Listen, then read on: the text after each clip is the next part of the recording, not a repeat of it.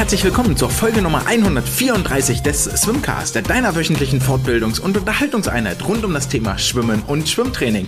Mein Name ist André und in der heutigen Folge steht der Unterhaltungsaspekt ganz, ganz weit vorne im Vordergrund.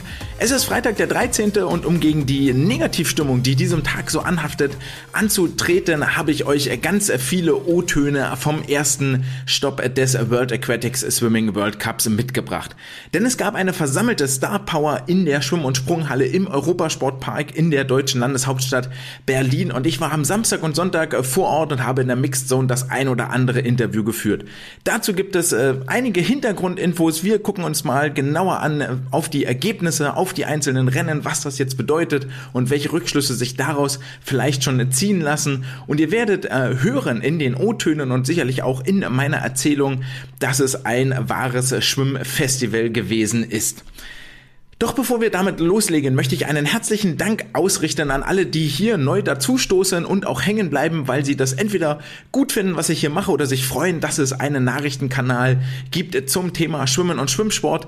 Deswegen möchte ich euch ermutigen, lasst gerne ein paar Likes da auf den Social Media Kanälen, auf Instagram, auf X. Dort könnt ihr auch Kommentare schreiben oder mich über direkte Messages, über DMs direkt anschreiben. Ihr könnt auch eine E-Mail schicken an andreatzwimcast.de, falls euch etwas gefällt oder missfällt. Und wenn ihr mal wieder aus dem Schwimmtraining rausstolpert, erschöpft, den Euro aus eurem Umkleideschrank rausnehmt, dann könnt ihr ihn auch gerne transferieren und zwar in die virtuelle Badekappe paypal.me slash swimcast und damit ein monetärer Supporter dieses kleinen Herzensprojektes werden. Damit jetzt auch genug der Vorrede. Wir widmen uns dem Weltcup-Geschehen in Berlin.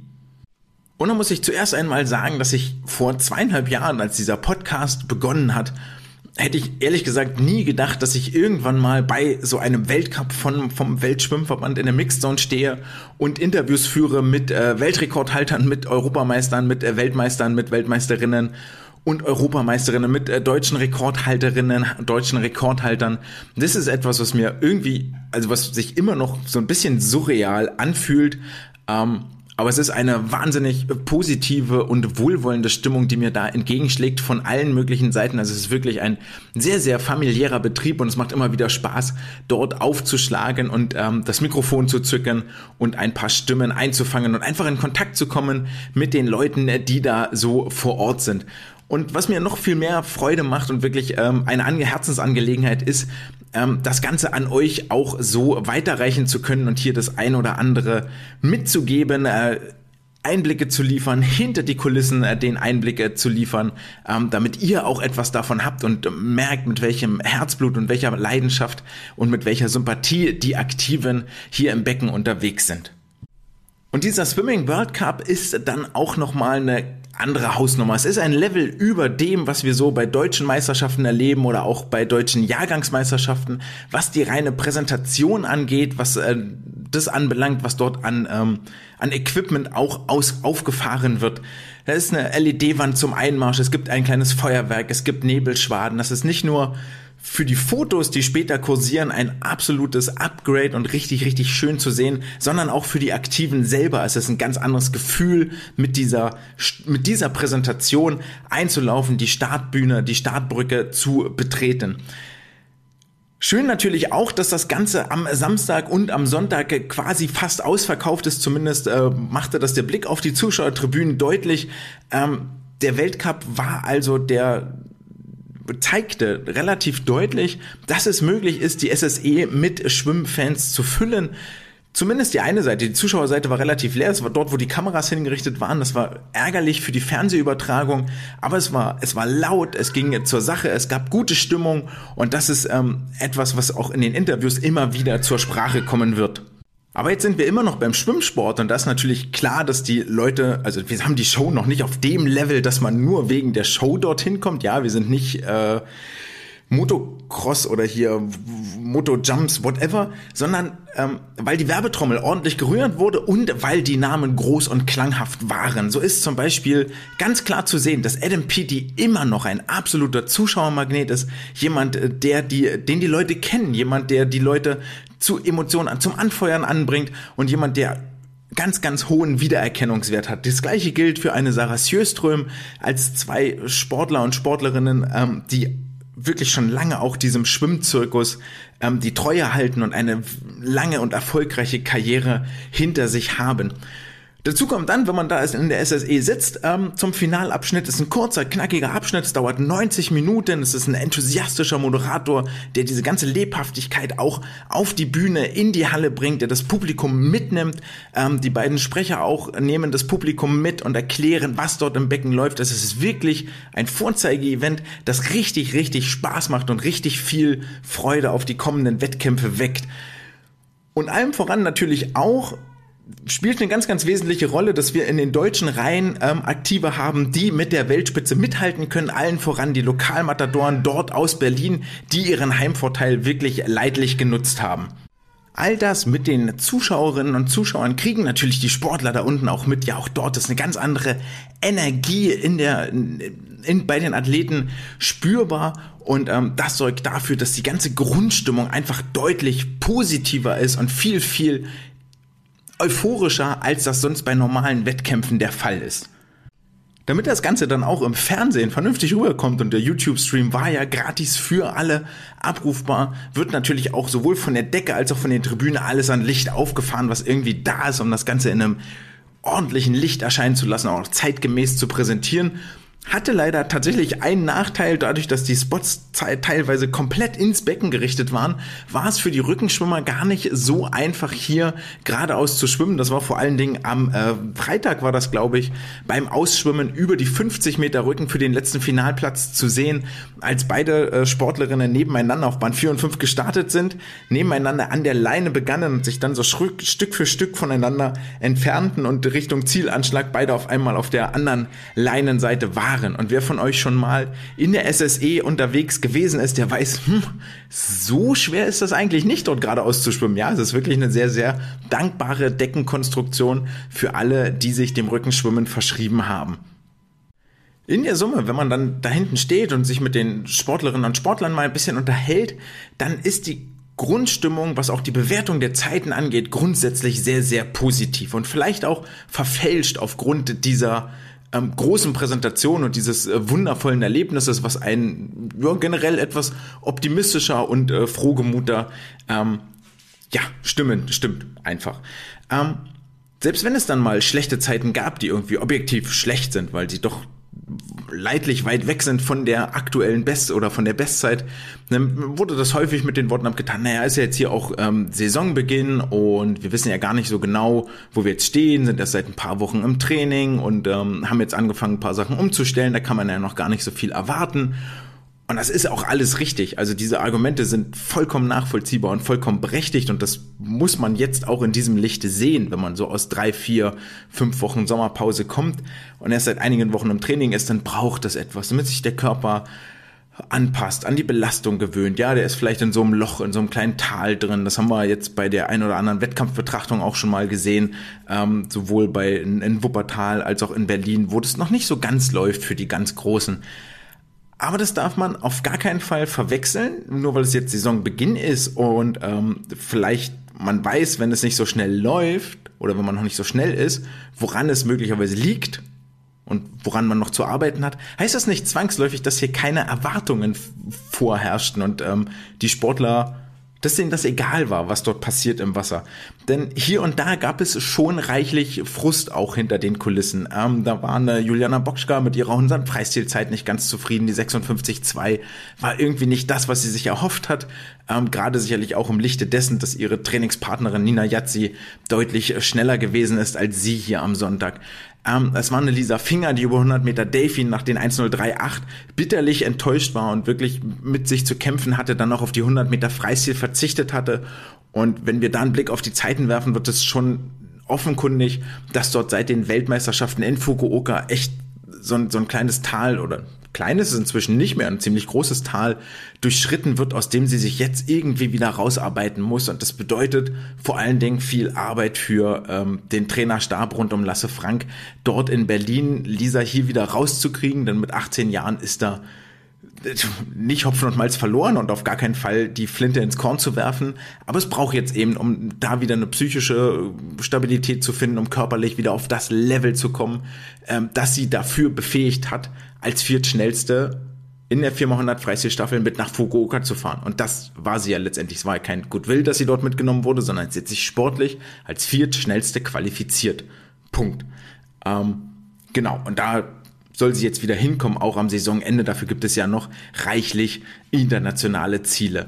Auch eine Bente Fischer, 100 Brust, 1,12, war nicht ganz zufrieden mit dem Ergebnis, aber guckt jetzt erstmal, wie es so weiterläuft in der Saison. Das war der Auftakt, ganz entspannt, ganz ruhig war dort ähm, alles äh, hinter den Kulissen. Das war sehr, sehr ähm, aufgeräumt wirkte das und äh, nach wirklich dem, was es ist, einer Standortbestimmung, so ist es jetzt auf der langen Bahn und von hier machen wir weiter, um wieder unter die 1.10 zu kommen. Und zu guter Letzt sei noch Maya Werner genannt, auch wenn das jetzt alles äh, Frauen waren, ähm, sei noch Maya Werner gewandt, die, genannt, die nach den 800 Freistil auch hart frustriert war. Am äh, Sonntag, Sonntagnachmittag war es der erste Start im Finale, ähm, die 800 frei, die dann auch sagte, naja, puh, 200 Rücken vorher war schon eine harte Nummer, ähm, weil dann die Beine wirklich, wirklich schwer gewesen sind und das Ganze eben nicht mehr so einfach äh, so einfach vonstatten ging und mal eben so lief.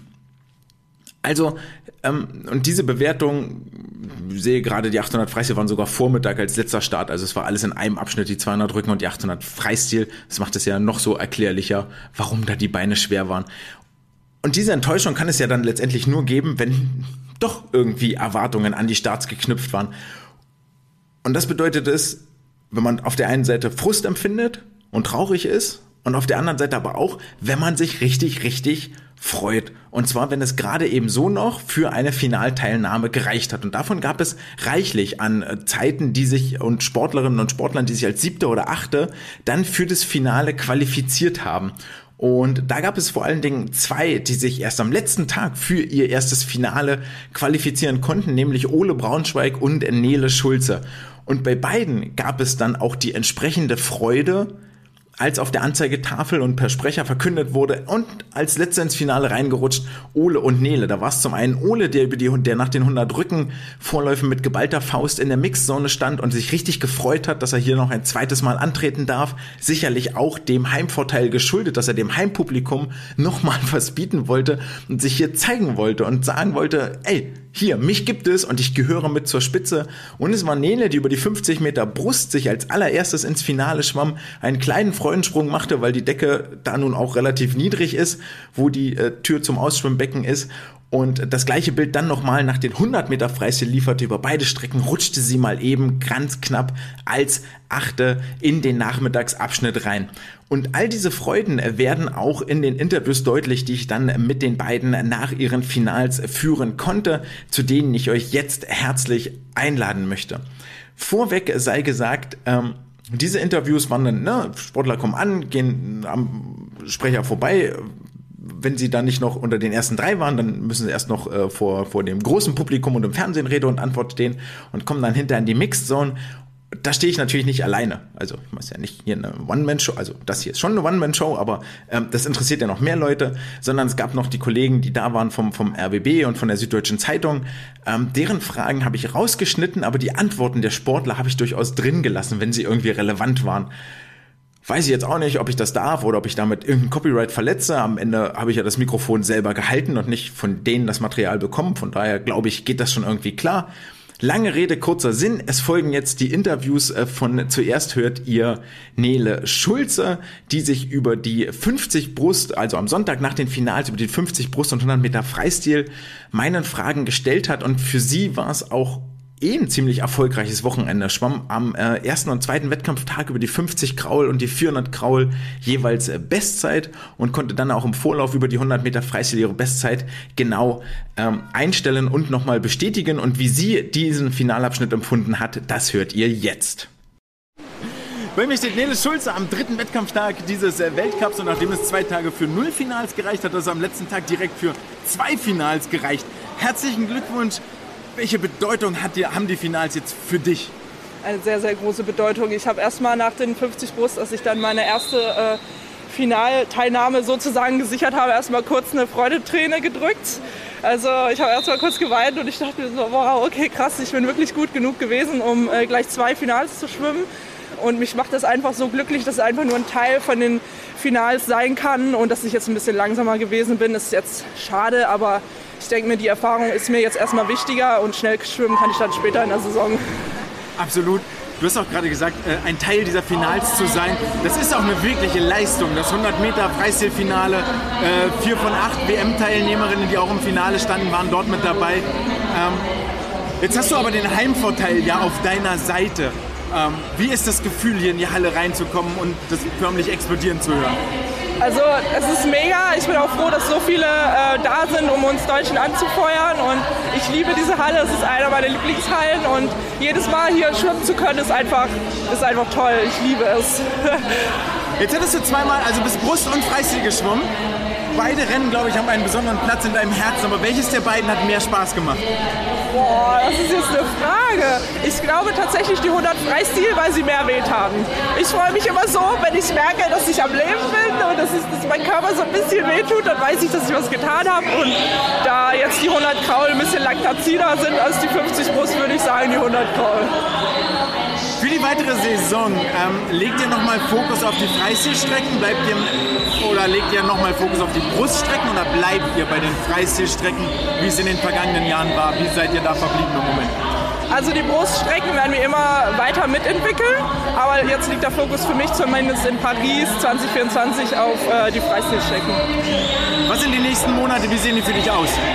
Naja, also jetzt geht es erstmal ähm, in zwei Wochen, glaube ich, in die Höhe ähm, nach Erzurum und äh, glaube ich zumindest, weiß ich gar nicht mehr. ähm, ja, es geht erstmal in die Höhe und dann kommt die DKM und dann ja, schaue ich mal, ob ich gut genug war für, für eine EKM und ähm, ja, erstmal erstmal trainieren. Alles klar. Viel Erfolg dabei und viel Spaß, dass du den äh, weiter beibehältst. Danke dir. Danke.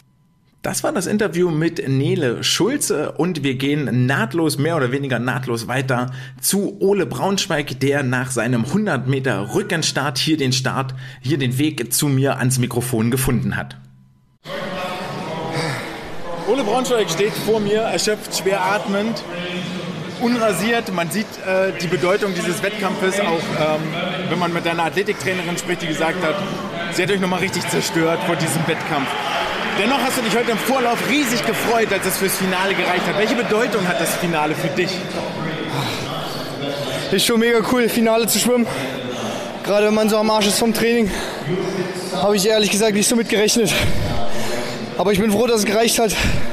Ich bin froh, dass ich jetzt nicht letzte aus dem Finale rausgegangen bin. Das war ganz wichtig. Einfach nur für die Birne und ja, passt erstmal, würde ich sagen. Du bist auf Platz 7 ins Ziel gekommen und hast dich auf der ersten Bahn sehr gut geschlagen, auf der zweiten Bahn vermutlich aus trainingstechnischen Gründen hat es noch nicht ähm, so ganz gereicht. Sind das auch die Sachen, die jetzt demnächst weiter ausgebaut werden oder seid ihr vorher noch an anderen Dingen dran? Oh, beides würde ich sagen. Es sind einige Sachen noch nicht ausgereift. Da werde ich dran arbeiten. An der Rückbahn werde ich dran arbeiten. Aber ich sag mal, wenn ich dann zwei Wochen Erholung habe, nach Taperphase, dann wird das wieder kommen. Dann schwimme ich euch hier auch wieder die 53 flach. Jo, man braucht einfach die Erholung, also ich zumindest. Letzte Frage, wie schön ist das hier vor Heimpublikum in dieser ausverkauften, lauten Halle zu schwimmen? Ähm, hat das noch mal ein paar Zehntel rausgekitzelt? Ja, definitiv. Also es ist schon mega cool, hier Heimpublikum zu haben. Ich bin ja hier auch groß geworden. Hat hier Sichtungsschwimmen und keine Ahnung, diese ganzen kleinen Kinderwettkämpfe. Ist schon mega cool, wenn man hier beim World Cup ist und von Berlin halt angefeuert wird. Ist schon eine Ehre und mega geil. Dann wünsche ich viel Erfolg für die weitere Saison. Vielen Dank. Danke. Ja, ich habe viel gelernt. Ich habe gehofft, dass ich ein schneller bin, aber trainingstechnisch hat es noch nicht gepasst dafür. Ich bin trotzdem zufrieden. Ich konnte viele Sachen umsetzen, die mir Lasse vorgegeben hat. Und das passt erstmal. Ihr habt das sicherlich mitbekommen. Die letzte Frage war von einem der Kollegen, der dann nochmal wissen wollte, wie denn nun das Fazit von Ole zu diesem Wochenende lautet. Und alle beide heben durchaus die Bedeutung des Publikums hervor. Und ähm, der Hinweis kam öfter und wird auch noch das ein oder andere Mal kommen, dass, es, dass das Publikum ja ein ganz wesentlicher Faktor war und man die Halle selten bis nie so laut erlebt hatte wie an diesem Wochenende. Bei einer DJM ist es auch nochmal richtig laut, aber das ist für die Sportler und Sportlerinnen natürlich nun auch schon eine Weile her. Ähm, und da war der Weltcup schon wirklich ein Glanzpunkt. Und da muss man auch ganz deutlich sagen, das ist der Moment, für den wir das alle machen, also die Schwimmerinnen und Schwimmer, für alle, die dann dort ähm, in die Halle strömen, richtig Krach machen und es bedeutet den Athleten, den Aktiven richtig, richtig viel. Vor allen Dingen, weil das Berliner Publikum auch ein sehr, sehr faires Publikum war. Es war nicht so, dass hier nur die Deutschen abgefeiert wurden und ansonsten war es Operette und man hat die Hände in den Schoß gelegt und gewartet, sondern jede Nation, jeder Athlet hat seinen Applaus bekommen. Das war natürlich bei einigen, zum Beispiel bei den chinesischen Aktiven, war das mal deutlich lauter oder auch bei den etwa deutlich bekannteren Namen, bei den Weltstars, ja, bei einem, bei einem Piti war es deutlich, bei einem, bei einer Sjöström ähm, und so weiter und so fort, war es auch viel lauter, das ist ja auch normal und natürlich beim, bei der Heimmannschaft sowieso. Aber jeder bekam seinen Applaus und das ist auch eine gewisse Ehrerbietung und schön zu sehen, dass hier Leistung gewürdigt wird, zumal ähm, die Aktiven auch echt ähm, den Unterhaltungswert der Veranstaltung zu steigern wussten, indem sie viele Rennen spannend bis zum Schluss gestaltet haben, sodass auf den letzten Metern eben nicht ganz klar war, wer gewinnt. Und auch das nimmt einen als Publikum mit. Und dann ging schon immer so ein Raunen durch und dann wird der Sieg nochmal etwas mehr beklatscht, selbst wenn vielleicht nicht äh, der bekannteste Name hier als erster die Wand berührt hat. Was auch sehr, sehr schön ist, ist natürlich, dass das Schwimmen ein unfassbar nahbarer Sport noch ist, ähm, finde ich. Also es waren so viele Kinder und Jugendliche dabei, die Fotos, Kappen, Unterschriften in der Halle gesammelt haben. Es waren die Körbchenkinder, die mit Sicherheit mit einem riesig fetten Grinsen und einem Shirt voller Unterschriften am Montag wieder in die Schule gegangen sind, die wirklich jeden Aktiven quasi nach äh, dem Autogramm gefragt haben, die sich gefreut haben, wenn sie ähm, ein Foto bekommen haben. Es wurde oben von den Zuschauertribünen nach, nach der Kappe gefragt, nach ähm, ähm Utensilien von den Aktiven gefragt. Ähm, sehr schön auch, dass die DSV-Jugend sich hier äh, äh, engagiert und eine Fanfahrt organisiert hat und dann mit den Kids geduldig vor der Halle gewartet hat, bis die Aktiven rauskommen, bis die Schwimmerinnen und Schwimmer rauskommen, um dann nochmal um Autogramme zu bitten, um Fotos zu bitten, dem die Aktiven, soweit ich das sehen konnte, alle breit grinsend ähm, und gerne nachgegangen sind. Ähm, ja, die dann auch das Bad nicht nur im Chlorwasser, sondern auch nochmal in der Menge genossen haben. Und so erging es unter anderem auch Ramon Klenz, der Autogramme geben sollte, der nach seinen 200 Meter Delfin aus dem Wasser stieg, schwer atmend, völlig außer Puste, also wirklich für, für echt nicht mehr viel zu gebrauchen war. Und dann von den Körbchenkindern, ah, kannst du noch Autogramm geben, kannst du noch Autogramm geben, kannst du meine Kappe hier hochschmeißen, so auf die Tribüne, oder kannst du deine Kappe hochschmeißen auf die Tribüne und so weiter und so fort. Und dann äh, erinnerte mich das an eine Szene, weil Ramon dann auch vor einem der Kiddies stand und der sagte so, ah, hier kannst du unterschreiben, kannst du unterschreiben. Und Ramon so sich den Platz suchte auf dem Shirt und dann bloß meinte so, zeigte er links oben auf die Schulter und sagte, du, da, ich hab da schon unterschrieben. Was natürlich irgendwie ein bisschen, naja, gut, sammelst du Unterschriften und kennst die Leute gar nicht. Ging mir früher aber auch mal so, habe ich auch schon geschafft, weiß nicht mehr, wer das war. Ähm, auch einer der größeren war Christian Keller oder Mark Warnecke, ich weiß es echt nicht mehr so genau, ähm, die dann meinten, ja, ihr habt doch hier schon unterschrieben. War mir damals sehr, sehr unangenehm, aber ich war auch ein bisschen älter als der äh, kleine Dötz, der dort stand. Ich glaube, der hat das etwas einfacher verknust. Lange Rede, kurzer Sinn. Es war Ramon, der hier als Publikumsliebling und eh einer der eher sehr extrovertierten Sportler ähm, einen sehr, sehr lauten Applaus äh, bekam, als er auf die Startbrücke gerufen wurde für die 200 Meter Delfin. Und was er dazu zu diesem Rennen zu sagen hatte, das hört ihr jetzt. Ramon Jens ist bei mir schon eine ganze Weile raus aus den 200 Delfin, war gerade äh, dabei, Autogramme zu geben auf den T-Shirts von den Helferskindern. Da wollte ich ihn nicht wegholen. Umso mehr vielen Dank, dass du jetzt nochmal die Zeit dir genommen hast. Nach deinen 200 Meter Delfin 1,58,15. Das ist nur eine Sekunde langsamer als deine äh, Bestzeit aus der letzten, also deine Saisonbestzeit der letzten Saison. Was war so gut in diesem Rennen? Was hat so gut geklappt?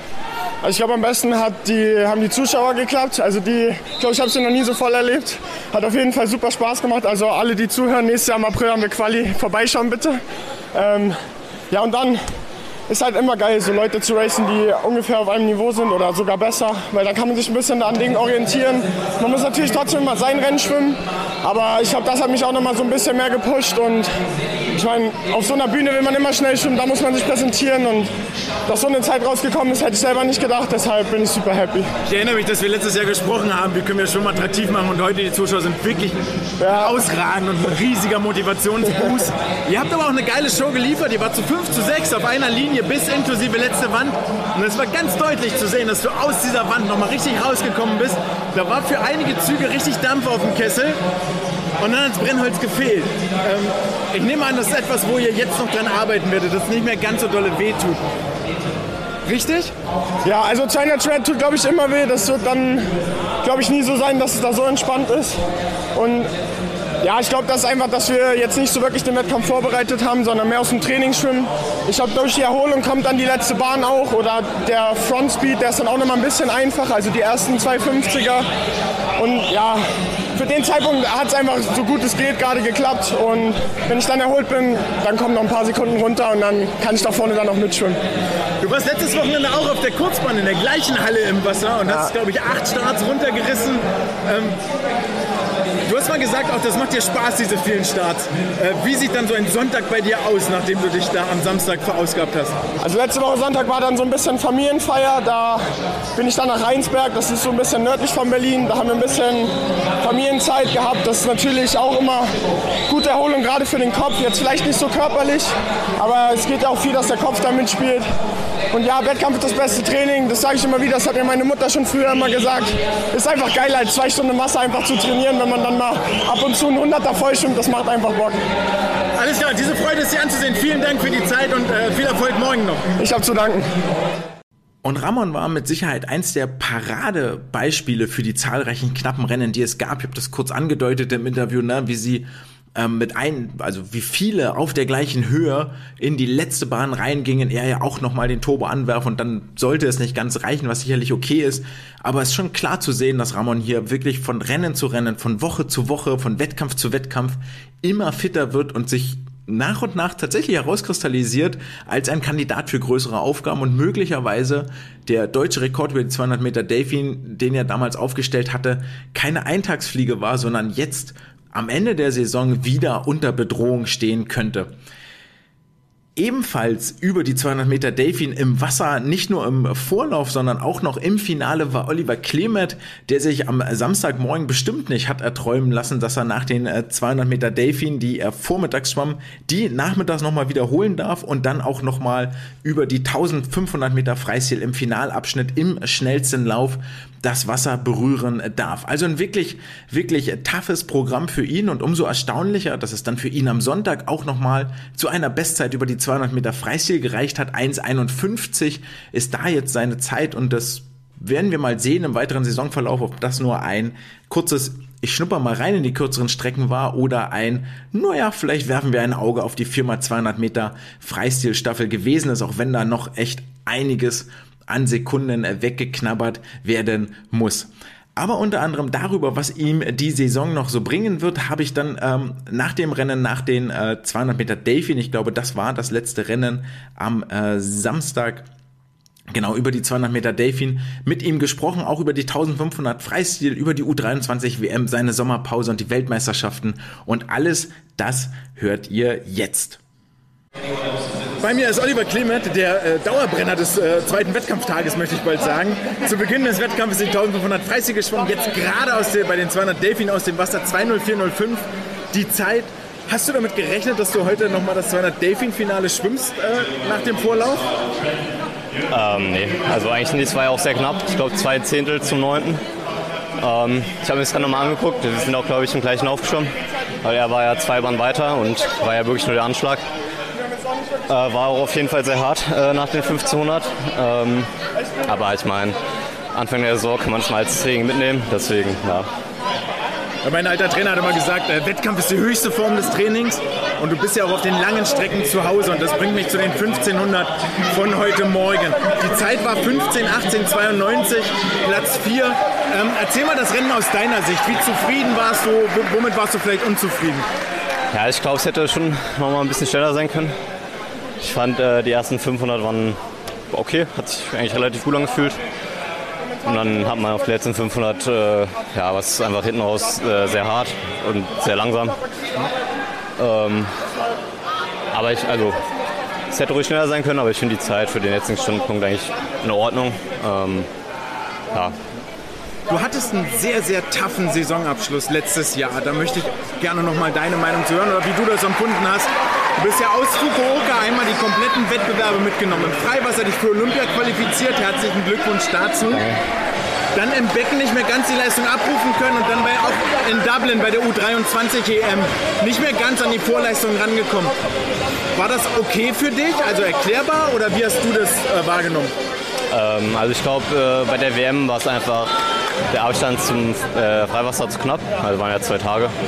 Und dafür, dass ich 10, 5 und äh, Staffel geschwommen bin, ich glaube, da war einfach die Belastung zu hoch. Ähm, und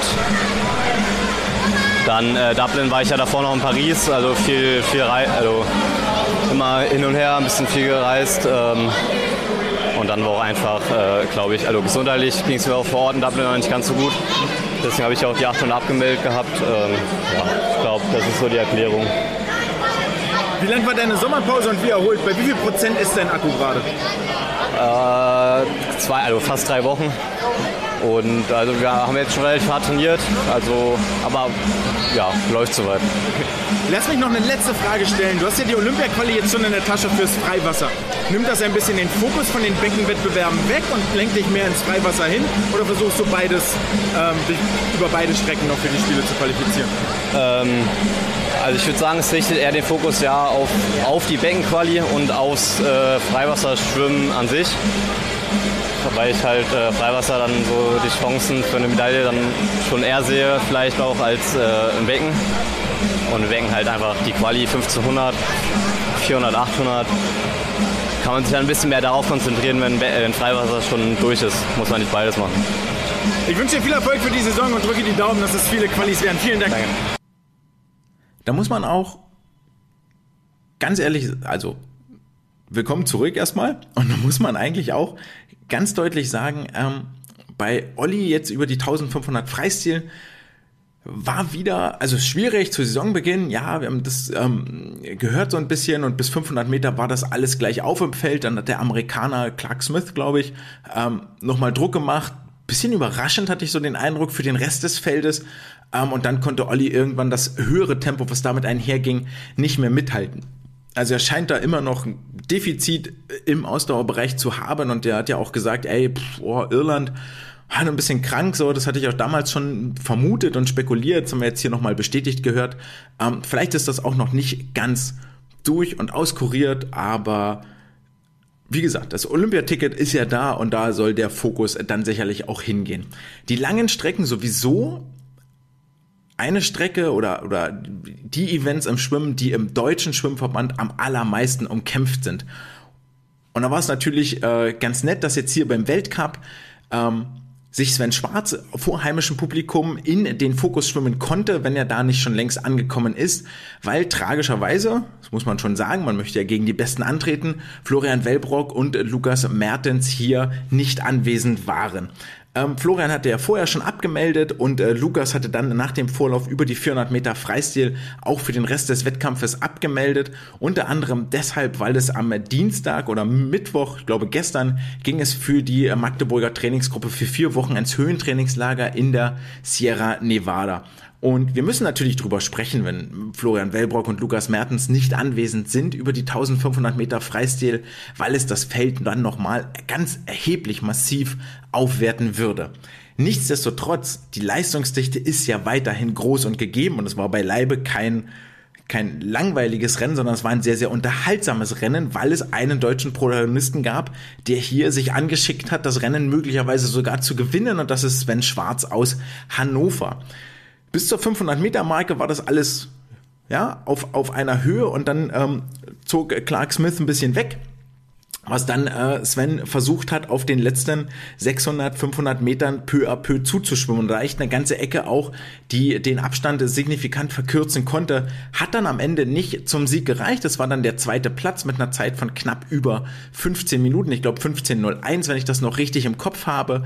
Ähm, und das hören wir gleich im Interview, was Sven dazu zu sagen hat. Aber vorher möchte ich noch ein Zitat von ihm mitnehmen, denn Nee, wir machen das erstmal andersrum. Wir nehmen erstmal das Interview und dann reden wir über das Zitat, das Sven hier gesagt hat. Das Interview hat größtenteils einer der Kollegen geführt, deswegen vielleicht für euch nochmal kurz die Inhalte. Ähm, es geht zuerst um eine Einschätzung des Rennens, dann geht es darum, wie der Wettkampf dann aus dem vollen Training heraus jetzt war und ob er sich größere Chancen äh, für die WM oder Olympia-Quali ausrechnet, weil Lukas Mertens ja angekündigt hat, auf die 1500 Freistil zu verzichten. Es geht um, geht um das Ziel Paris 2024, um sein Hadern mit der großen nationalen Konkurrenz oder ob er damit überhaupt hadert und schlussendlich um das Training am Standort Hannover. Ähm, mit der Zeit habe ich echt nicht gerechnet. Ähm, dass es jetzt ein 15.01 ist, schon echt stark. Ähm, ja, wie gesagt, ähm, hatte ich vorhin schon erwähnt, das ist erst die vierte Trainingswoche jetzt. Vor allem jetzt auf der Langbahn konnte man das eher schwierig einschätzen, was das so wird. Ähm, aber jetzt im 15.01 zu schwimmen, ist echt schon mal gut und gibt ein gutes Gefühl für die kommende Saison. Ja, es hätte jetzt keinen Sinn ergeben, nochmal mit dem Training runterzugehen. Deswegen ist das schon aus dem vollen Training eigentlich. Natürlich war ja Chance noch größer. Es sind trotzdem noch äh, Leute, die, die ich da weghebeln muss, sage ich jetzt mal. Ähm, es wird nicht einfacher. Natürlich, okay, es wird einfacher, wenn einer weg ist, aber trotzdem ist es nicht mega easy, sich da zu qualifizieren. Ähm, ja, aber man muss halt alle schlagen, wenn man dabei sein möchte. Und das, denke ich, auch wird die nächsten Jahre mein Anspruch sein da die Leute zu schlagen äh, und vielleicht sich da gut zu positionieren. Ja, natürlich ist das Ziel, ich glaube, es ist das Ziel von jedem Sportler, bei den Olympischen Spielen zu starten.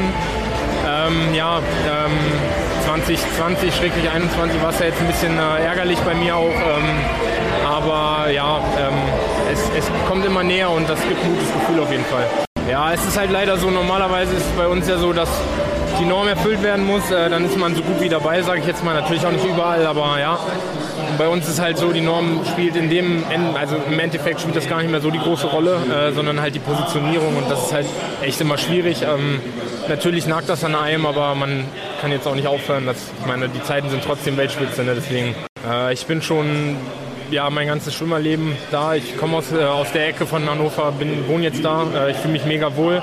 Bei uns am USP ähm, wird auch eine mega gute Arbeit geleistet. Natürlich Magdeburg, die machen es auch nicht verkehrt gerade, kann man ja sagen. Ähm, aber ja, bei uns in Hannover, die Rahmenbedingungen sind echt top. Äh, ich komme mit meinem Trainer super klar und ich äh, sehe im Endeffekt auch keinen Sinn gerade, ähm, vor allem bei den Leistungssprüngen noch zu sagen, ich wechsle jetzt den Trainer. Sven, letzte Frage an dich. Die 15.01, die du jetzt geschwommen bist, ist ja schon ein Stückchen weg von deiner Bestleistung, was erklärbar ist, derzeitige Phase in der Saison. Was hat dir jetzt an den 30 Bahnen, was ist dir gut gelungen und woran werdet ihr jetzt in den nächsten Wochen noch Monaten arbeiten? Ähm, ja, wie gesagt, also wir hatten ja jetzt erst vier Wochen Training, da kann man dann nicht sagen, ich gehe von vorne ran äh, direkt schnell weg. Deswegen waren die ersten 500 so ein bisschen verhalten, hatten da alle so ein bisschen die Schwierigkeiten und dann hat sich ja der, der Amerikaner halt abgesetzt.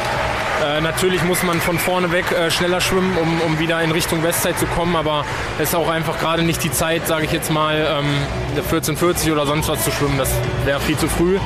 Und äh, ja, wie gesagt, da muss man dann arbeiten, aber es ist ja noch viel Zeit. Was sind so Sachen, die jetzt richtig gut geklappt haben heute schon? Äh, ich denke, mit den Wänden kann ich ganz gut zufrieden sein. Äh, da habe ich echt immer relativ viel gewonnen. Und äh, generell der Rennverlauf war eigentlich ganz gut. Ich hatte das Gefühl, dass ich mich immer da so reingesteigert habe, immer ein bisschen schneller geworden bin, ein bisschen mehr Druck ausgeübt habe. Und äh, ich denke, da kann man auf jeden Fall drauf aufbauen. War auf jeden Fall ein sehr spannendes Rennen. Danke. Danke. Dankeschön. Da sind wir wieder zurück mit dem Zitat von Sven Schwarz, das da heißt, die Norm spielt ja keine große Rolle mehr. Ähm, und ja, da hat er sicherlich recht. So, wir haben regelmäßig vier, fünf Aktive, die die äh, entsprechende internationale Quali-Norm des DSV unterbieten und befinden uns damit tatsächlich auf den Langstrecken, ich habe es hier so schön genannt, amerikanische Verhältnisse. Kann man bestimmt auch andere Länder über andere Strecken nennen. Aber wir wissen alle, was gemeint ist, dass die Norm eigentlich egal ist, du musst zu den besten zwei deines Landes gehören. Und wir Deutschen haben uns angewöhnt, das Ganze negativ zu konnotieren. Und das legen ja auch die Fragen nahe, die ich vielleicht nicht viel besser formulieren kann. Und ich finde sie auch berechtigt und valide zu fragen, ey, Nervt dich das eigentlich, dass du Platz 5 in der Welt bist, aber nur der drittbeste Deutsche und deswegen nicht mitfahren kannst? Das ist berechtigt. Ob das jetzt wahnsinnig klug ist, einen Sportler immer wieder mit der Nase da drauf zu stoßen und zu sagen, ey, oh, da hat's ja wieder nicht gereicht, da hat's ja wieder nicht gereicht, da hat's ja wieder nicht gereicht. Das ist so ein bisschen die Botschaft, die da drin steckt. Sei mal dahingestellt, das ist auch nicht, also empfinde ich nicht meine Aufgabe, sondern zu erfahren, wie denkt eigentlich der Aktive darüber. Und das hat Sven hier sehr, sehr schön dargelegt, was es eigentlich bedeutet, Sportler und Wettkämpfer zu sein, ja, sich mit den Besten zu messen und diesen Wettbewerb auch zu leben und an einer Fairness zu gewinnen oder an einer Fairness zu verlieren. Und ich glaube, das müsste ein, da, da muss ein Umdenken stattfinden, ja. Wir, wir haben ein unfassbar hohes Niveau über die Langstrecken, vielleicht auch irgendwann demnächst nochmal über andere Strecken. Ähm, und es ist dann gewinnen welche und das verlieren welche. Und das ist völlig normal, das gehört im Sport mit dazu. Und vielleicht sollten wir da ein bisschen umdenken und nicht fragen, ey, haderst du damit, dass du nicht mit darfst, obwohl du so gut bist? Weil diese Frage kommt ja daher, dass wir früher froh waren, wenn überhaupt jemand die Norm geschafft hat. Und jetzt auf einmal befinden wir uns da in einer anderen Situation und es ist, ja, vielleicht sollten wir da, müssen wir mal gucken, wie wir, wie wir damit umgehen. Aber das ähm, Umdenken es ist kein Hadern, sondern ein, okay, ich muss das nächste Mal halt besser sein. Ich muss mir mehr Mühe geben, ich muss mich mehr anstrengen. Und eine, die sich immer Mühe gibt und sich anstrengt, oh Gott, das ist eine furchtbare Überleitung, ähm, kommt jetzt im nächsten Interview, nämlich Isabel Gose stand bei mir vor dem Mikrofon nach den 200 Meter Freistil. Mit einer 58.0 vorne rum, mit einer 1.006 drauf, schwamm sie auf den fünften, sechsten, siebten Platz irgendwo da und ähm, schwamm am Ende mit 1,58,6 ins Ziel, was wirklich eine herausragende Zeit ist. Sie ist richtig, richtig gut. Ähm, Gerade auch wieder, und jetzt kommt der Satz, könnt ihr, weiß ich nicht, eine Cola trinken oder, oder 10 Liegestütz machen, irgendwie sowas. Gerade zu diesem frühen Zeitpunkt der Saison. Aber es waren nicht nur die 200 Meter Freistil, der, denen sie zu überzeugen wusste. Sie wurde auch Vierte über die 400 Freistil, 4086. Ähm, da war schon relativ klar zu sehen, dass auf den letzten 100 Metern sie der Konkurrenz nicht so ganz mithalten konnte. Und über die 800 Meter Freistil wurde sie dann nochmal ebenfalls Vierte. Und da war auch zu erkennen am Sonntag, dass die hinten raus richtig, richtig wehtaten, was nicht nur sichtbar war beim Schwimmen im Wasser, sondern was sie dann auch ähm, ausgesprochen hatte, als wir uns dort hinter den Kulissen etwas unterhalten haben, dann auch abseits des Mikrofons. Aber das, was ihr jetzt hört, ist am Samstag nach den 200 Meter Freistil nach der 1,58,6 und sie spricht über das Rennen, über ihre Zufriedenheit mit der Platzierung und spricht auch über die 200 Meter Strecke, wie sie das sieht im Verhältnis zu den längeren Strecken 800 und 1500 Meter Freistil. Und dann kommen noch ein paar Fragen von mir. Viel Spaß damit! Ich muss da ein bisschen aufpassen, dass ich am Anfang ähm, ja, mich nicht zu sehr aus der Ruhe bringen lasse. Äh, und versuchen irgendwie ein bisschen meine Stärken auszuspielen. Ähm, aber trotzdem Dampf mache. Also ja, also Zahlenkraul ist schon so eine Strecke für sich. Anstrengend. Also Hut ab, wirklich die Mädels, habe ich gestern schon gesagt, sind so saustark drauf und ähm, ich hatte da jetzt nicht zu verlieren. Ich bin froh, dass es nochmal ein bisschen schneller ging als heute früh. Ähm, und ja, ich bin happy. Also wie gesagt, ich versuche einfach gerade so ein bisschen an ein paar Schwerpunkten zu arbeiten. Und ähm, heute früh hat schon gezeigt, dass es doch auch ein bisschen klappt, was ich mir so vornehme. Nee, gar nicht. Also dadurch, dass ich glaube ich auch eher von den 200 komme, ähm, ändert das für mich nichts. Also äh, es bleibt eine äh, schöne, harte, kurze Strecke für mich und ähm, die ich unbedingt beibehalten möchte. Und ja, genau. 1,58,67 ist für mich als Außenstehender eine sehr, sehr schnelle Zeit. Also deutlich unter der 2-Minuten-Mark. Jetzt hast du schon gesagt, du bist froh, dass es geklappt hat, was du dir vorgenommen hast. Was, was hast du dir vorgenommen? Na, ähm, also ich versuche im Moment einfach so ein bisschen an den Schwerpunkten zu arbeiten, die ich mir im Training gearbeitet habe. Und ähm, schaue, dass ich die jetzt halt umgesetzt kriege. Stimmt das halt aus dem vollen Training und dann kann man das, glaube ich, immer ganz gut mitnehmen. Äh, und ja, hier nichts Großartiges zu verlieren und ähm, versuche jetzt hier einfach immer Schritt für Schritt meinem Ziel näher zu kommen.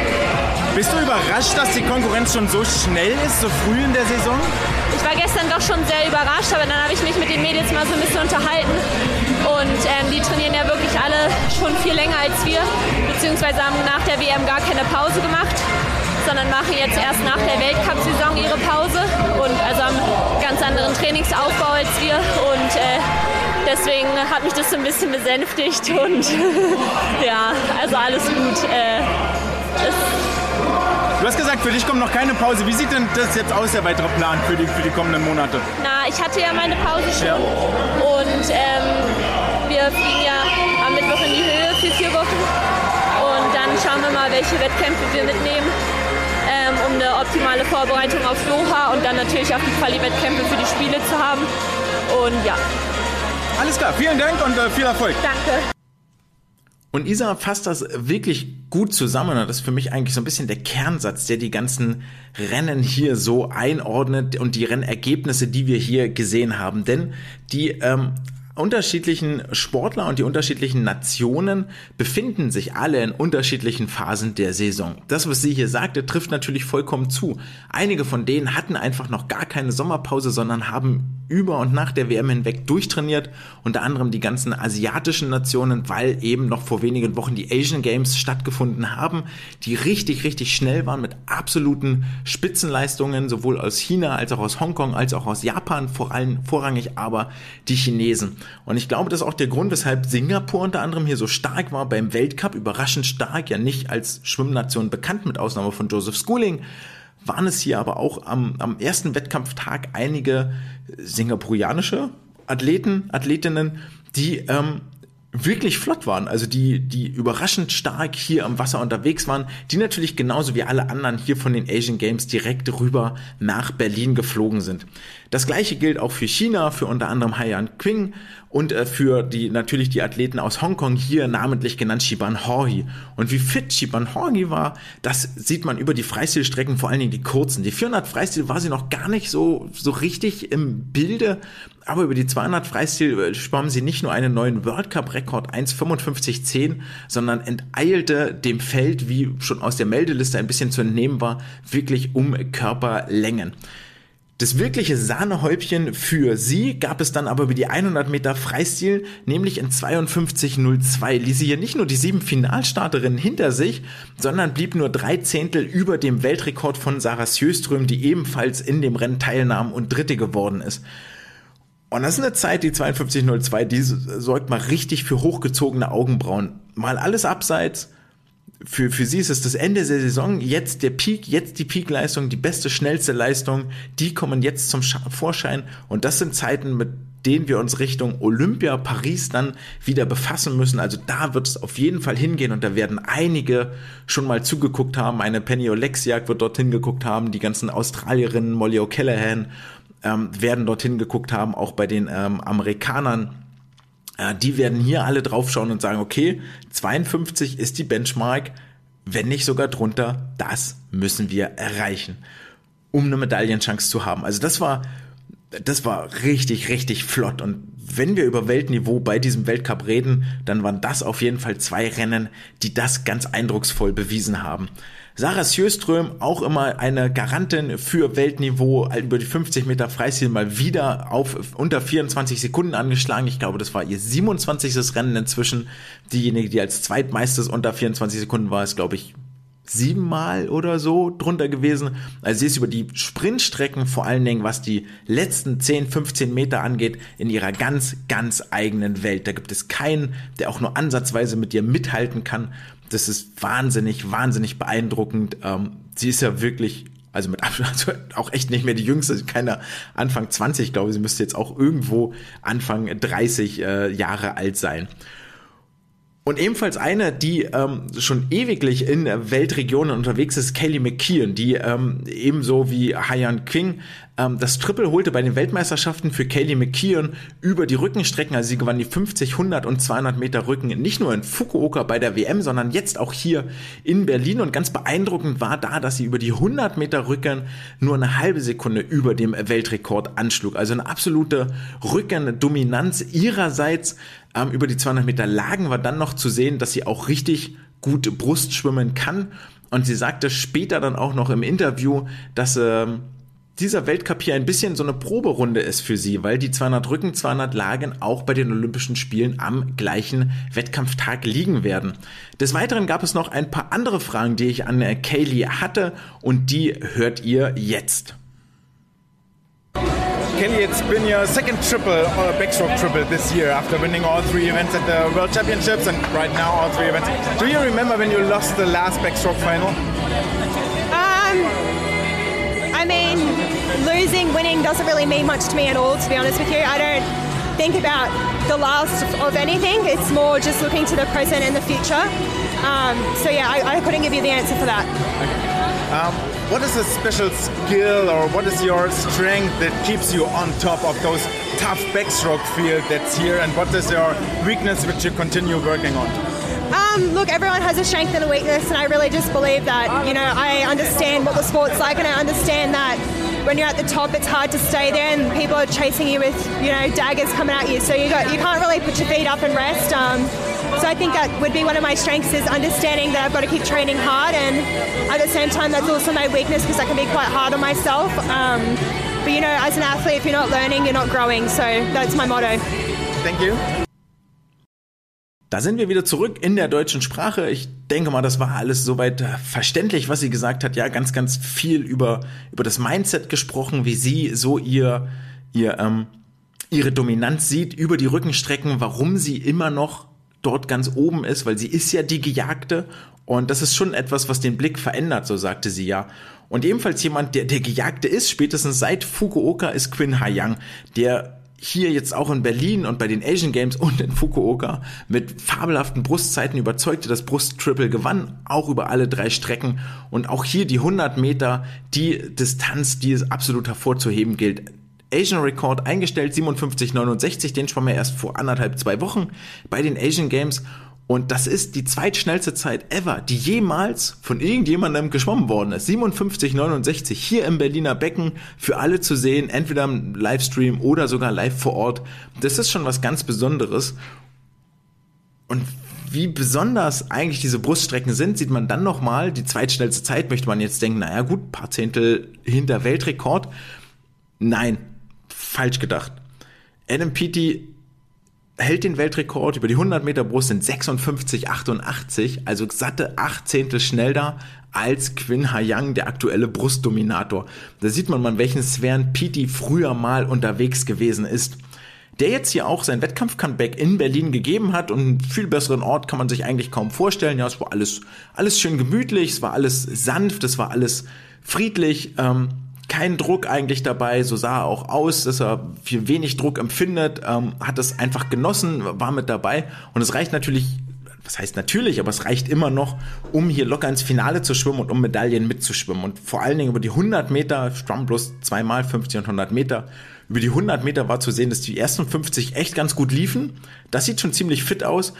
Und auf der Rückbahn wurde es dann schon ziemlich schwer. Ähm, naja gut, dann wird's halt schwer, aber daran kann man ja arbeiten. Und umso interessanter fand ich eigentlich das Duell, das sich da angedeutet hat, über die 50 zwischen Quinn und Adam Peaty. Und da sieht man schon einen relativ deutlichen Unterschied. Quinn Hayang nur wenige Zehntel über dem Weltrekord von Adam angeschlagen. Und das sieht nach einer ganz anderen Dynamik, nach einem ganz anderen Fluss aus, wenn man sich das ähm, im Bild nochmal anguckt. Dann sieht man, wie dort wirklich einer Vortrieb auf den nächsten folgt bei Quinn Hayang und bei Adam, das immer noch etwas holprig aussieht.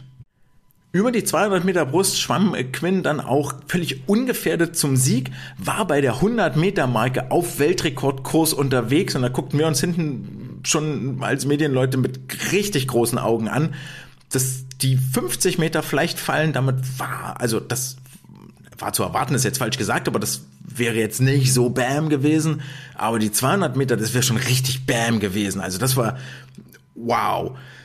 Und dann nimmt er völlig raus. Völlig. Auf der dritten Bahn auf einmal nur noch lang gleiten. Ich hab das hier im Griff.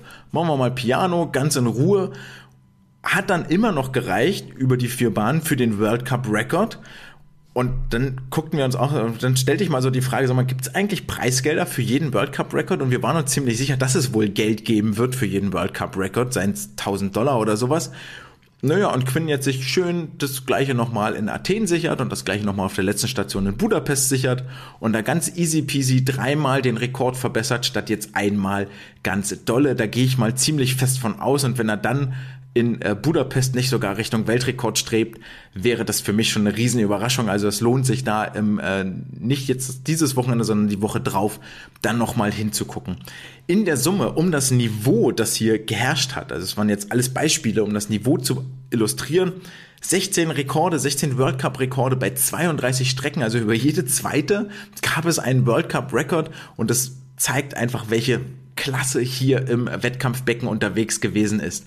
Und vor allen Dingen über die Bruststrecken können wir uns ja im deutschen Schwimmverband auch über Teilnehmer von Weltniveau freuen. Einer kam im letzten Sommer äh, wie Phoenix aus der Asche mit dazu, aus Potsdam Melvin Imudu und äh, Lukas Mazerat sind die beiden, die am Sonntag über die am Samstag über die 50 Meter Brust auch im Finale angetreten sind gegen unter anderem Adam Peaty gegen Quinn Hayang. Und als erstes hören wir jetzt mal die Stimme von Lukas Mazerat, der über die 50 Meter Brust in 27, 47 den achten Platz belegte. Ähm, er wird sprechen über die Einschätzung seines Rennens, äh, was es bedeutet, das Finale über die 100 Meter verpasst zu haben und jetzt hier die 50 Meter ähm, nochmal ein zweites Mal schwimmen zu dürfen. Lukas Mazerat ist bei mir, 27, 47, deine Zeit über die 50 Meter Brust. Ähm, gib mir einmal deinen Eindruck von dem Rennen. Ja, leider nicht ganz so schnell wie heute Morgen. Ich denke, ich bin ein bisschen zu hoch in die Frequenz reingegangen. Also ein bisschen zu sehr gerissen, anstatt da äh, mit gut viel Kraft aus den Zügen rauszukommen. Ich denke mal, das ist noch optimierungswürdig für die nächsten Wettkämpfe. Aber für den aktuellen Zeitraum in der Saison ist das, denke ich mal, trotzdem ein solides Rennen. Da in den 27 flachen Bereich reinzukommen, jetzt aus der aktuellen Trainingsbelastung ist, kann sich sehen lassen. Zeugt auf jeden Fall von einer sehr hohen Grundschnelligkeit. Jetzt sind ja die Brustrennen hier unfassbar mit Star Power vollgepackt. Ähm, ist das ein WM-ähnliches Gefühl, was da herrscht? Auf jeden Fall. Also die, die Bruststrecken sind hier sehr stark besetzt. Also äh, das ist echt, echt Hammer. Ist auch äh, sehr schwierig hier ins Finale reinzukommen. Also da war ich sehr froh und morgen, nachdem es ja gestern leider knapp nicht geklappt hat. Dementsprechend hat das hier schon, schon einen hohen Anspruch. Was sich hier auch sehen lässt, auch die beiden äh, Veranstaltungsrekorde von Shin. Also der Hut ab, was über die Bruststrecken hier abgeliefert wird. Aber du bist ja mittendrin. Jetzt hat es aber, du hast gerade schon angesprochen, gestern für die 100 Meter nicht gereicht fürs Finale. Wie enttäuscht warst du? Und ich muss die Frage stellen, woran hat es gelegen? Ja, ich, ich sag mal, ich war eigentlich zufrieden mit der Zeit, also aus dem aktuellen Trainingszeitraum. Wir sind eher in einem äh, Ausdauerblock gerade drin. Also viel, viel Distanz im Training, viel Ausdauerlastiges. Dementsprechend waren jetzt die spritzigen Sachen noch nicht so ganz der Fokus. Darum war die Zeit voll im Rahmen von dem, was ich mir auch erwartet hatte. Und äh, genau, ich denke auch, dass jeder gerade international auf einem anderen Trainingsstand ist. Also beispielsweise die Asiaten kommen ja gerade jetzt von den Asian Games, also die, die Chinesen, nicht die Japaner. Die Menschen sind, glaube ich, noch ein bisschen fitter drauf. Und auch generell international wird ein bisschen anders, hat die mal anders angefangen. Darum ist jetzt am, am Anfang für uns, denke ich mal, noch ein bisschen unterschiedlich. Aber äh, wenn es dann in die heiße Phase reingeht, denke ich mal, wird es ein bisschen wieder ausgleichen. Wir freuen uns auf die heiße Phase mit dir gegen die internationale Konkurrenz. Vielen Dank. Dankeschön. Vielen Dank, Lukas. Und damit kommen wir direkt zu Melvin Immodu, der dann off-camera, also zumindest für mich off-Microphone eher, nochmal von dem großartigen Feeling erzählte, dass es hier in der SSE gab, dass ihm das gegeben hat. Ähm, er wurde über die 50 Meter Brust siebter in 27,39, also ganz knapp vor Lukas, was ein sehr, sehr schönes Duell ist in den kommenden Jahren, worauf wir uns noch freuen dürfen. Und er wird sprechen über das WM-Flair im 50 Meter Brustfinale, über das gute Gefühl, das er nach dem Rennen hatte. Fragezeichen. Und die Ziele der nächsten Weltcup-Stationen sowie das Saisonziel. Ja, auf jeden Fall. Also das Feld ist sehr, sehr stark hier. Ähm, ja, es ist ein WM-Finale gleich und es macht auf jeden Fall sehr Spaß. Hätte jetzt nicht gedacht, dass ich nochmal äh, schneller, äh, schneller bin im Finale. Ich meine, wir sind jetzt gerade ganz am Anfang der Saison. Wir sind nicht fit, äh, wir sind gerade voll im Training und ja, das ist schon mal ein gutes Zeichen. Genau, Ziel ist auf jeden Fall dann nochmal Finale zu erreichen und auch in den 100 Brust nochmal eine Schippe draufzulegen. Ja, mal gucken. Also für mich persönlich Ziel ist auf jeden Fall unter äh, 59 zu schwimmen. Ich meine, ich war ja knapp vorbei äh, bei den Deutschen. Und mal gucken. Ja. Starterfeld, das ja wirklich so dicht gepackt ist und ähm, Du hast ja noch nicht so die ganz große internationale Erfahrung wie Lukas zum Beispiel. Was macht das mit dir emotional auf der Startbrücke? Ist das für dich anders? Also stresst dich das? Nö, also es stresst mich jetzt nicht. Äh, ich meine, ich bin da in meiner eigenen Welt. Ich habe da meine Brille auf und sehe da sowieso nicht so viel, was um mich herum passiert. Ähm, ja, ich mache einfach mein eigenes Ding und dann ja, wird's das. Es geht wirklich auch nach Doha zur WM. Mhm. Wie sehr ist das wirklich ein Ziel oder eine Zwischenstation? Habt ihr das schon definiert? Ja, also es ist ein bisschen schwierig, weil die Quali ist ja ungefähr zwei Monate später. Ich habe mit meinem Trainer noch nicht 100% eine Lösung dafür gefunden. Ich denke, wir werden es so halb auf halb Mast sogar sozusagen fahren ähm, und dann voll Fokus auf die Quali. Ähm, und ich meine, ja, das ist einfach das Wichtigere. Alles klar, dann viel Erfolg für die Saison und für die Quali. Danke.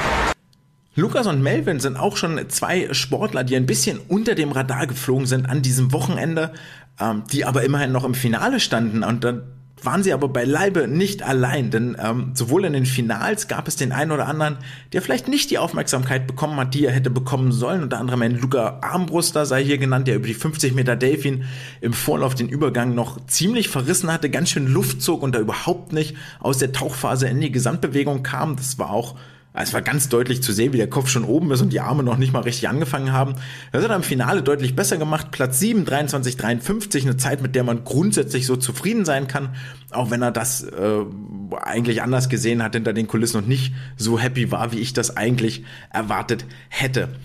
Aber auch in den Vorläufen gab es schon einige Highlights. So war es unter anderem aus Essen Nina Yazzi, die äh, jetzt schon auf ihrem Bestzeitniveau der vergangenen Saison operiert. 50 Freistil 25,3, 50 Delfin 28,3, 100 Freistil 55,6 sogar unter ihrer alten Bestzeit geblieben. Also auch eine, die sich hier anschickt Richtung 54 Sekunden und schneller. Dann war es Anna-Maria Börsler aus dem, vom SC Magdeburg, die über Delfin in 1023 auf Bestzeitniveau schwamm, ebenso wie Vincent Passig, der letzte Woche noch beim International Swimming Cup äh, beim ISC in Berlin auf der Kurzbahn ähm, gepasst hat und dort nicht am Start war, jetzt aber hier in der gleichen Halle auf der doppelten Bahnlänge unterwegs war. 50 Freistil 23,6, knapp über Bestzeit 100 Freistil 52,0, neue Bestzeit für den 17-Jährigen. Ebenfalls seine starke Form bestätigte Ole Mats Eidam, der sowohl, der schon in Wuppertal richtig schnell war, jetzt auch hier in ähm, Berlin über die 50, 100 Freistil und 50 Delfin zu überzeugen wusste.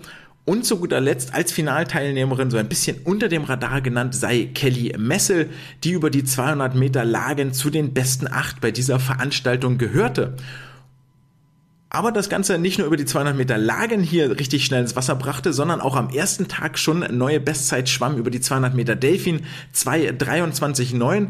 Ich fand auch, das war zu sehen im Lagenrennen, dass sie dort vor allen Dingen auf der ersten Bahn, das sieht schon ziemlich flüssig und ziemlich gut aus. Den Eindruck hatte ich nicht immer bei ihren Lagenrennen, aber wie sie das einschätzte, das hören wir jetzt im Interview. Bei mir ist Kelly Messel, die gerade das 200 Meter Lagenfinale geschwommen hat. Ähm, gib uns mal einen Eindruck von dem Rennen. Wie hat es für dich sich angefühlt? Wie hast du es empfunden? Also ich habe jetzt versucht, sehr viele technische Sachen umzustellen, was ich heute Morgen nicht so gut hinbekommen habe. Ich glaube, das hat auch eigentlich ganz gut funktioniert, aber weil ich auch wahrscheinlich ein bisschen zu verkopft bin, war es ein bisschen langsamer als heute Morgen, aber ich bin immer noch voll zufrieden. An welchen Stellen hast du geschraubt? Woran habt ihr nochmal Veränderungen vorgenommen? Ähm, ich habe tatsächlich an jeder Schwert versucht, was umzustellen. Weil wir versuchen das jetzt eher so als, ich sage jetzt mal, Trainingswettkampf zu sehen. Also natürlich sind ja mega Athleten und ähm, ja, die Konkurrenz ist auf jeden Fall da. Aber dadurch, dass es auch Anfang der Saison ist, habe ich jetzt halt ähm, mit meinem Trainer versucht, dann da ein bisschen was so umzuschrauben. Zum Beispiel jetzt bei den Schmett halt meine Atmung ein bisschen umzustellen, im Rücken meine Wasserlage besser zu halten, bloß ein bisschen länger zu schwimmen und Kraul dann, ich sag mal, ordentlich zu ballern und nicht so ohne Kopf. ja. Du hast gerade schon angesprochen, die Konkurrenz ist da. Es ist ein unfassbar prominentes Starterfeld. Ähm, wie ist so das Gefühl im Vorstartbereich, auf einmal neben so Weltgrößen Kaylee McKeown, Birta Nelson und Co. zu stehen? Das ist einfach toll. Also ich kann es auch gar nicht richtig beschreiben. Ich war auch so aufgeregt, ich habe auch gar nichts gesagt. Normalerweise bin ich schon so eine kleine Labertasche. Aber eigentlich habe ich ihn nur beobachtet und war einfach sprachlos. Also, weil man kennt ja immer so vom Fernseher oder Also vom Einschwimmbecken, da sieht man die dann mal ab und zu, aber so wirklich im Vorstand mal zu sitzen, ist schon, schon was Cooles. Hat es hier mehr Spaß gemacht als in Dublin bei der U23 EM? Da warst du Fünfte geworden, auch ein sehr, sehr gutes Ergebnis zum Saisonende. War das hier jetzt schöner oder? Das kann man nicht vergleichen, aber es war beides ein unheimlich tolles Erlebnis und es hat beides sehr viel Spaß gemacht. Wo geht's für dich hin diese Saison? Was sind deine Saisonziele? Das Wichtigste ist erstmal, sich selber weiterzuentwickeln, auch die ganzen technischen Sachen umzustellen, dann jetzt Alex und ich die ganze Zeit arbeiten und mal schauen, wo jetzt der Weg uns so hinführen wird, sag ich mal. Alles klar, dann viel Erfolg dabei. Vielen Dank. Okay, Dankeschön.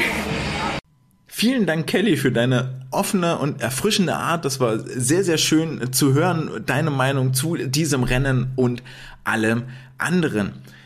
Damit sind wir quasi fast durch mit dem Weltcup und wer sehr aufmerksam war und jetzt schon lange wartet, sondern da ist doch noch, da ist doch, da ist doch noch, da ist noch eine Sportlerin, die wir bis dahin gar nicht besprochen haben, die aber in eine neue Kategorie fällt, nämlich in den Swimcast Swim der Woche. Und es ist ja eigentlich gar keine Diskussion, wer diesen Preis in dieser Woche gewinnen sollte. Ich hatte erst ähm, Ramon dort stehen mit seinen 200 Meter Delfin und dann kam dieser letzte Sonntag von Angelina Köhler über die 100 Meter Delfin, in der sie endlich und wirklich endlich, endlich, endlich sich unter die Top 3 schwamm, eine Medaille gewann gegen Konkurrenz von Weltniveau. Sie schlug als Zweite an hinter der Weltmeisterin Zhang Yufei und blieb dabei nur 13 Hundertstel über ihrem deutschen Rekord. Ähm, ja, blieb damit nur 13 Hundertstel über ihrem deutschen Rekord. Punkt. Das reicht schon, um die Bedeutung dieses Rennens, um die Leistung dieses Rennens hervorzuheben. Äh, Namen, die sie hinter sich gelassen hatte bei diesem Wettbewerb, ist unter anderem eine Tori Husk. Es ist unter anderem auch eine Lana Pudar, es ist eine Bita Nelson, es ist eine Helena Rosendahlbach. Also wirklich ähm, Athletinnen, mit denen man sowohl bei Europameisterschaften als auch bei Weltmeisterschaften rechnen sollte. Und es war auch zu sehen, also was ich so schön finde bei ihr und bei ihren Rennen, dass sie diese Bühne wirklich genießt. Das merkt man mit jeder einzelnen Faser. Es sind die großen Unterschiede dann, es sind die hoch ausgereckten Arme, der Blick ins Publikum, der Blick geht leicht nach oben, das Kinn geht nach oben, es ist eine breite Brust, da ist Selbstbewusstsein da. Ähm, als, als, ich glaube, sie ist als zweitschnellste ins Finale rein. Müsste jetzt aber lügen. Ähm, da ins Publikum zu winken, sich feiern zu lassen und dann auch nach dem Rennen zu wissen, ich habe hier eine Top-Leistung abgeliefert, da die Coolness zu haben und nicht in Panik zu verfallen oder in Euphorie oder irgendwo hinzulaufen, sondern sich nochmal auf die Startbrücke zu stellen, die Hände zur Seite zu recken und sich abfeiern zu lassen, das ist wirklich abgefahren. Das ist richtig, richtig cool und das ist die Art Emotionen, die Art Bilder vor allen Dingen, die wir brauchen. Eins, auf jeden Fall eins der schönsten Bilder von diesem Wochenende. Und diese 100 Delfin sind vor allen Dingen auch deshalb so schön und für mich eigentlich auch das Rennen der, des, des Wochenendes, weil es A relativ schnell vorbeiging, weil B, die Konkurrenz da war und C, das so einen unfassbaren Spannungsmoment hatte. Denn die Weltmeisterin Yufei Shang war eigentlich schon enteilt. So 75 Meter vor dem Ende sah das alles nach einer sicheren Kiste aus, dort vorne um den ersten Platz und dahinter äh, schwammen dann eben noch Tori Husk, Angie Köhler und Lana Pudar um die Plätze zwei und drei, bis es dann auf einmal der Mann mit dem Hammer kam und Yu Fei Shang richtig einen drüber gab und sie überhaupt nicht mehr vom Fleck kam, so die letzten 15 Meter. Und wirklich Tori Hask und Angie Köhler Schritt für Schritt sich dort rankämpfen. Und das ist etwas, das können sich alle mal auf die Fahnen oder hinter die Ohren schreiben und merken, diese letzten Meter sind eine absolute Stärke von Angie. Das ist etwas, da, da ist sie in der Weltspitze im Moment nicht zu schlagen. Es fehlt so ein bisschen vorneweg an richtig Dynamik, aber diese letzten Meter sind das, was sie stark macht. Das war bei der Kurzbahn-WM in Abu Dhabi schon so und das hat sich nicht geändert. Und hier ähm, in Zahlen ausgedrückt ist es dann auch Angie, die mit der schnellsten Rückbahn von allen Aktiven hier unterwegs ist. Ähm, Nochmal für euch zum Vergleich, die letzte Bahn bei Angie eine 30,4, Zhang Yufei 30,8, äh, Tori Huske 30,7 und dann kommen schon 31er Zeiten. Also sie, holt da solide drei bis vier Zehntel auf und das wird eminent wichtig werden, diese Stärke beizubehalten. Lange Rede, kurzer Sinn. Der Swimcast-Swim der Woche geht an Angie über die 100 Kühler und natürlich war sie nach den 100 Delfiner Mikrofon und das hört ihr jetzt. ein super tolles Erlebnis. Also ich bin so froh, hier vor dem Publikum zu starten. Und ich meine, so ein Erlebnis hatte ich schon mal 2019, als ich den World Cup das erste Mal gewonnen hatte. Und jetzt noch mal Zweiter hinter der Weltmeisterin. Ich meine, ist ja auch ein riesen, riesen Namen, mit dem ich da geschwommen bin. Und ich meine, zwei Weltmeisterinnen. Und ja, ich bin einfach super happy. Weiß ich auch nicht. Also wir haben sehr viel Rumtraining gemacht, sehr viel Stabi-Training gemacht, viel an meinen Schwächen gearbeitet, viel an den Kicks gearbeitet. Ich glaube, das sieht man, dass ich nicht mehr ganz so weit hinten bin, dass ich mittlerweile dran bin und ich meine ganze Körperlänge weg bin. Und das sind dann am Ende, glaube ich, auch die Zehntel, die dann da zur Weltspitze noch fehlen oder die es dann Aus Ausschlag machen, warum ich jetzt schon so schnell bin.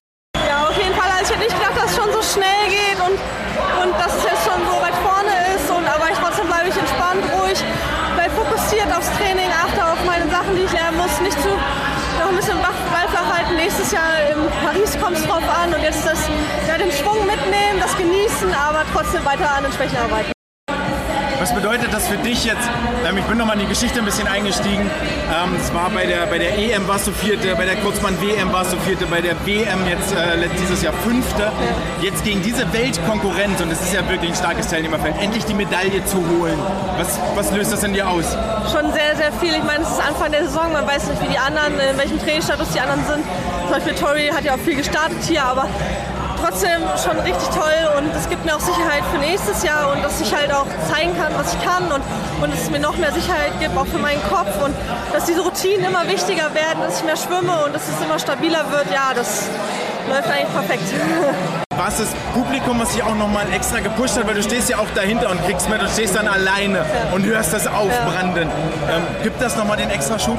Auf jeden Fall. Ich glaube, das ist meine Stärke, dass ich in solchen Situationen total cool bleiben kann und dass die, ja, die ganze Atmosphäre aussaugen kann, dass ich vom Kopf so stark her bin, dass ich alles mitnehmen kann und dass mich das gar nicht mehr belastet oder so, sondern mich eher pusht und ja, das gibt einfach nochmal den letzten Kick und ich wollte es unbedingt und ich habe die letzten Meter so gekämpft und ja, deswegen hat es nochmal den Rest Alle Schuss haben gegeben. gekämpft und Gottes einen Sekundenanschlag. Vielen Dank und viel Erfolg. Ja, danke.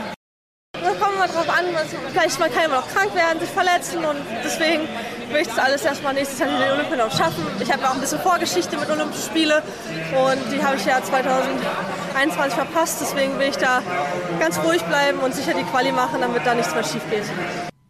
Aber ähnlich wie andere deutsche Topstars wie Isabel Gose war, wird Angie nicht nur nach einem Rennen gefragt, sondern nach quasi jedem Rennen, wie sie das so empfunden hat. Und so geschah es auch nach den 50 Delfin. Ähm, Vielleicht nochmal zur Einordnung. Angie schwamm über die 50 Rücken am Freitag zum Weltcup-Auftakt. Nochmal einen, äh, nochmal eine Bestzeit und wird jetzt hier nach den 50 Meter Delfin gefragt, wie sie das Rennen denn überhaupt einordnet, welchen Stellenwert der Weltcup hat und ob Berlin inzwischen für sie ein Zuhause geworden ist. Ja, schon sehr gut. Also für die Zeit, also für die Zeitpunkt gerade in der Saison ist es mega schnell. Ich habe noch keine Schnelligkeit trainiert, noch kein Krafttraining gemacht, noch nichts. Von daher bin ich super zufrieden, super happy und das zeigt ja auch, dass die Kicks besser geworden ist, dass der Start besser geworden ist. Und äh, ja, ich bin einfach happy.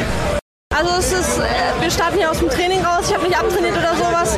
Es ist ein reiner Trainingswettkampf. Aber es ist natürlich immer wieder schön, in der Heimat zu schwimmen. Äh, ja, hier vor allem in, in, dem Publikum, mit der Stimmung im Rücken. Das gibt einem nochmal einen besonderen Kick und das macht mir ganz, ganz viel besonders Spaß. Ja, auf jeden Fall. Berlin ist mein Zuhause und äh, hier ist meine Schwimmfamilie meine Freunde und äh, ich glaube, wohler kann man sich nicht fühlen. Und damit machen wir den Deckel drauf auf ein wirklich ähm, intensives Wettkampfwochenende, das so viel geboten hat und so eine gute Bühne war und so eine gute Show war für alle, die dort vor Ort gewesen sind und hoffentlich Freude fürs Schwimmen geweckt haben. Und ich kann mich nur Ramons Worten anschließen, der gesagt hat, ey, das ist so geil, das macht so Spaß hier, das ist so cool, vor so vielen Leuten und vor so lautem Publikum zu schwimmen. Im April ist die Olympia-Quali, da erwarte ich euch alle wieder hier in der Halle um uns äh, nach vorne zu peitschen und nach vorne zu pushen. Und den Aufruf möchte ich gerne wirklich weitertragen. So, das ist the place to be im April. Zum Abschluss, off-camera, hat mich dann noch auch eine Sportlerin mit einer wirklich wahnsinnig mutigen Ansage überrascht, wo ich jetzt weder den Namen noch die Ansage erzählen möchte. Ähm, die aber für mich so ein bisschen zusammenfasst, dass wir ein Stück weit ein neues, ein gestiegenes Selbstbewusstsein im deutschen Schwimmsport erleben, dass wir, dass junge Aktive sehen, Olympia, Weltmeisterschaften, Finals, Teilnahmen sind kein Traum, der einigen wenigen vorbehalten ist, sondern mit harter Arbeit, mit Vertrauen in die Arbeit, die hier passiert, kann auch ich das schaffen. Und ähm, da gab es, wie gesagt, eine mutige Ansage und ich werde bei Gelegenheit darauf zurückkommen. Das ist, das ist hinten im Hirn verankert. Ähm, da bin ich wirklich gespannt, wann und ob wir da nochmal drüber reden werden.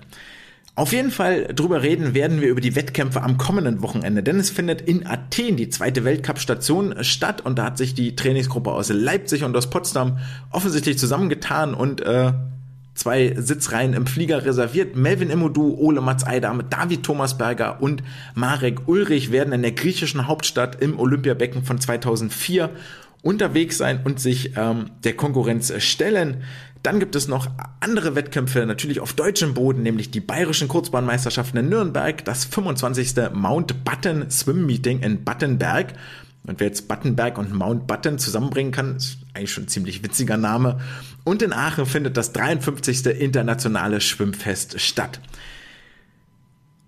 Doch nicht nur da werden wir Top-Athleten sehen, sondern was auch oft zu hören war, ey, wir, der Fokus liegt nicht nur auf der Langbahn, auf der Olympia-Quali, auf Olympia, sondern auch auf den Zwischenstationen. Bei den deutschen Kurzbahnmeisterschaften im November in Wuppertal werden wir viele, viele Aktive wiedersehen. Das scheint also erneut ein, ein hochkarätiger Wettkampf zu werden. Bei der Kurzbahn-EM, die glaube ich, in Bukarest stattfindet, ähm, werden wir einige Aktive sehen, die dort Wettkampferfahrung sammeln und sich gegen die europäische Elite messen werden. Das heißt, wir werden die Gesichter und die Stimmen, die wir jetzt gehört haben und möglicherweise auch gesehen haben, immer und wieder sehen. Und das ist schön zu, schön zu merken, dass es da hoffentlich einen Wiedererkennungseffekt gibt. Zwischendrin werden neue Gesichter nach oben schwimmen und nach vorne schwimmen, die wir hier begleiten.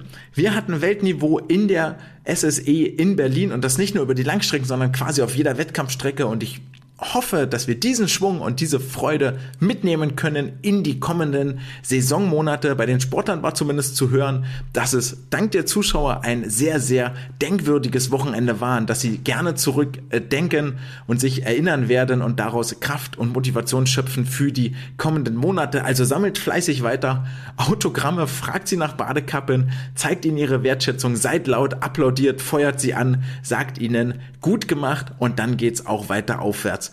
In diesem Sinne wünsche ich euch, dass euch das nach eurem Training auch jemand sagt. Viel Spaß im Wasser und wir hören uns nächste Woche wieder. Ciao!